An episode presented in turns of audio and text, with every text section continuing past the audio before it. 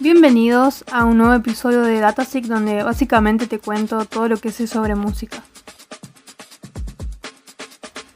Como verán en el título, eh, el episodio de hoy va a tocar temas un poco complejos eh, y aparte cabe destacar que el episodio de hoy va a ser bastante diferente a los demás ya que básicamente voy a ser yo hablando sin como sin armar nada. Claramente ya lo pueden ir notando eh, desde el principio. Eh, y nada, eso.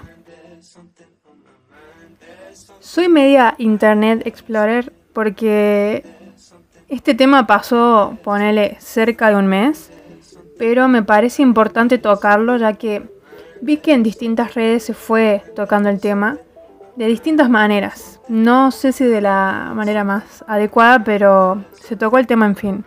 En Twitter le dieron por varios días, en Instagram no vi casi publicaciones. Em, y en Facebook, bueno, nadie entra a Facebook. Bueno, ¿qué vamos a ver en el episodio de hoy? Primero, vamos a tener en cuenta y les voy a contar un poco la historia de esto de arrojar cosas al escenario. En segunda instancia les voy a hablar un poco sobre qué es la gordofobia, por si no están al tanto. Y tercero vamos a tocar un tema que lamentablemente está mm, atravesado por estas dos cuestiones, que muy posiblemente no se hayan enterado, o sea, no tuvo mucha trascendencia, pero, pero nada, me parece importante como dije al principio, tocar este tema.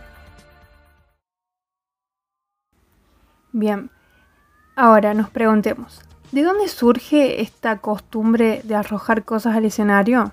Bien, eh, seguramente vieron en distintas películas o series esta costumbre de tirar tomates o arrojar cosas al escenario como una forma de expresar disgusto por parte del público, pero uno no sabe de dónde surgió. Es como que uno em, empezó a ver películas y, ah, bueno, algo no le gusta al público, le tiremos tomate. Y esto se fue reproduciendo en la vida real, en distintos shows, en distintos ámbitos también. Entonces, ¿dónde surgió? Acá les traigo la data. Se dice que aproximadamente esto surgió en 1800 y pico. Eh, un caso concreto vendría a ser eh, en 1883, cuando un artista llamado John Ritchie estaba en medio de una función en un teatro de Inglaterra y no recibió tomates, como es la costumbre, pero recibió distintas frutas y huevos podridos. En esa época en Inglaterra el tomate era, era como algo exótico, por ende no podían darse el lujo de andarlos tirando así como así. Pero también hay data de que se podría decir que esta costumbre es como aún más antigua que 1800 y pico. Em, se dice que aproximadamente en el año 63 después de Cristo, eh, en África, un grupo de habitantes le lanza nabos al gobernante como una forma de protesta por la escasez de alimento que había ahí. En la actualidad tenemos millones y millones de ejemplos, donde cierta multitud arroja cosas a no solo artistas, sino también, bueno, políticos. Em, no sé, se me ocurre el caso de Arnold Schwarzenegger, que le tiraron un huevo en medio de una campaña electoral. Eh, también hay varios políticos que recibieron golpes y que requirieron eh, atención médica. Y bueno, también eh, la cantidad de cantantes que recibieron cosas y terminaron lastimados es bastante. un caso bastante controversial y conocido fue en su momento el de Justin Bieber, eh, los Guns, cuando llegaron tarde a un show, Harry Styles, Ramones, My Chemical Romance, o sea, es, hay una muy larga lista. Y en estos últimos casos, por ejemplo, no se arrojaban frutas, ni comidas, ni huevos podridos, sino que ya iba más violenta la cosa, o sea, se tiraban botellas. Ouch. Es todo lo que tengo para decir. Eh, por ejemplo, si buscas en Wikipedia bottling, hay toda una lista más o menos del año 70, donde te tiran data de distintos artistas que recibieron botellazos. O sea, ¿qué? Eh, me parece importante destacar que aunque parezca algo súper obvio, para algunas personas no lo es. Y es que no se tienen que lanzar cosas al escenario. O sea, simplemente no lo hagan. Hay distintas formas menos agresivas y peligrosas para expresar inconformidad. Ya sea si la persona que se encuentra en el escenario está diciendo o haciendo alguna estupidez, o sea, simplemente no lo hagan. Em, por suerte hoy en día tenemos las redes donde podemos expresar nuestra opinión o pensamiento, que si bien no eres físicamente a otra persona, también tenés que tener en cuenta que las únicas críticas que sirven son las constructivas. That's it. Bueno, en fin, acá cerramos la primera parte. Ahora, vamos a hablar de qué es la gordofobia. Tomando a una académica feminista llamada Mac Mantilla, eh, habla de que la gordofobia no solo refiere al miedo a la gordura, ya sea la propia o a la ajena, sino que se debe comprender como discriminación, rechazo, repulsión y odio por las personas gordas, es decir, personas con, con texturas corporales voluminosas, gruesas, abundantes. Esto escribió la autora. Y bueno, es de público conocimiento también de que a lo largo de los años Afortunadamente, últimamente ya esto fue bajando, o sea, como que ya no. Pero años anteriores, décadas anteriores, la palabra gordo era como algo súper... Eh, era como el peor de los calificativos, o sea, era un insulto básicamente. Hoy en día tenemos bastantes campañas de concientización, también influencers, eh, que nos permiten ver que esto es totalmente errado. Por ende, es sumamente urgente que esto se visibilice como una conducta que está respaldada por una sociedad que, nada, tiene que cambiar básicamente. y si llanamente, en primer lugar, no se tiene que opinar de los cuerpos de los demás no lo hagan y si lo haces me caes muy mal. Obviamente que uno es consciente de estas cosas y por ahí no lo puede evitar, pero si uno es consciente de que está haciendo ese daño, y hay que plantearse un par de cosas. Bueno, cerrando esta parte, vamos al tema central, que es Julián Casablanca. ¿Qué pasó con Casablancas? En la última edición de Lula Palusa del 2022, o sea, este año, en Argentina. Estaba el show todo copado, tocando, pim pum pam. Se va sin saludar, la gente se queda como ¿qué pasó? No entendemos nada. Después el cantante publica una foto agradeciendo al público de Lula Palusa Argentina. Eh, pero acá entra eh, lo que generó como cierta eh, controversia. Y es que él fue editando cada cierta cantidad de minutos la descripción de su posteo, por ejemplo. Bueno, en primera instancia puso, bueno, no sé cómo decir, cómo agradecer esto. Eh, este fue nuestro último show en Argentina, hubo 94.000 personas, no sé qué. Muchas gracias. Y abajo, entre paréntesis, puso o sea, como que le agradecía a, a los que no le hicieron body shaming como boludos, básicamente. Y puso, este mensaje se va a autodestruir en un minuto, pero como que lo voy a... como que lo va a mantener por siempre en su cabecita. Em, básicamente como que le agradeció a los verdaderos fanáticos de la banda. O sea, esos que le brindaron cariño y admiración en el festival. ¿Qué pasó? O sea, la gente no entendía qué había pasado. Encima, en un momento como que barrió la comida, dijo no me gusta el mantecol, tampoco me gusta la comida de Argentina. Y seguía manteniendo la parte de, o sea, del body shaming. Acá los pongo un poco en contexto. Y es que en medio del show, unos...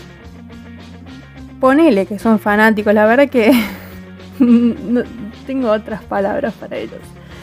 Em, estaban con un cartel de gordo, eh, gordo mantecolero, te amo, algo así, y es como, bueno, ¿qué pasó? No, o sea, había, un, había estaba este cartel que encima fue captado por la cámara. Eh, y nada, también se filtró que un grupo de fanáticos, que para mí no lo son, porque sos muy boludo si haces, si esto, le tiraron mantecoles a la cara a Julián Casablancas mientras estaba cantando. ¿Por qué le tiran mantecoles? Ahora entramos a otro contexto que data del 2014. Bien, en el 2014 llega Julián Casablancas, Argentina, en, bueno, se cruza con un grupo de fans y les regalan un mantecol. ¿Qué es el mantecol para quienes no sean de Argentina o no tengan idea? Es una golosina hecha a base de pasta de maní. Y bueno, él posó con el mantecol súper feliz. Y nada, esa foto quedó inmortalizada. O sea, eh, hay muchos usuarios que la tienen de perfil hasta el día de hoy, casi 10 años después, o sea, 8 años después, la foto sigue ahí, viva en internet.